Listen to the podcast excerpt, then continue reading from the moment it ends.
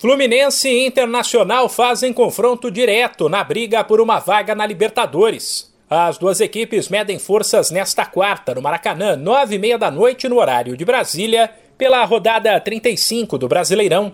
O tricolor, no momento, ocupa o sétimo lugar com 48 pontos, um a mais que o Colorado, que é o oitavo. Nenhum dos dois entrará no G6 nesta rodada, já que o Red Bull Bragantino, sexto colocado, tem 52 pontos quatro a mais que o Fluminense. Mas o vencedor ficará forte nessa disputa.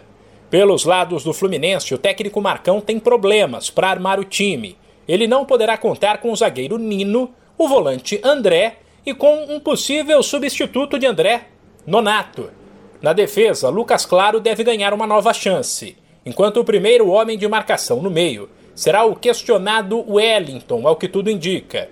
Assim, um provável Fluminense tem Marcos Felipe, Samuel Xavier, Lucas Claro, David Braz e Marlon, Wellington Martinelli e Iago, Caio Paulista, Luiz Henrique e Fred.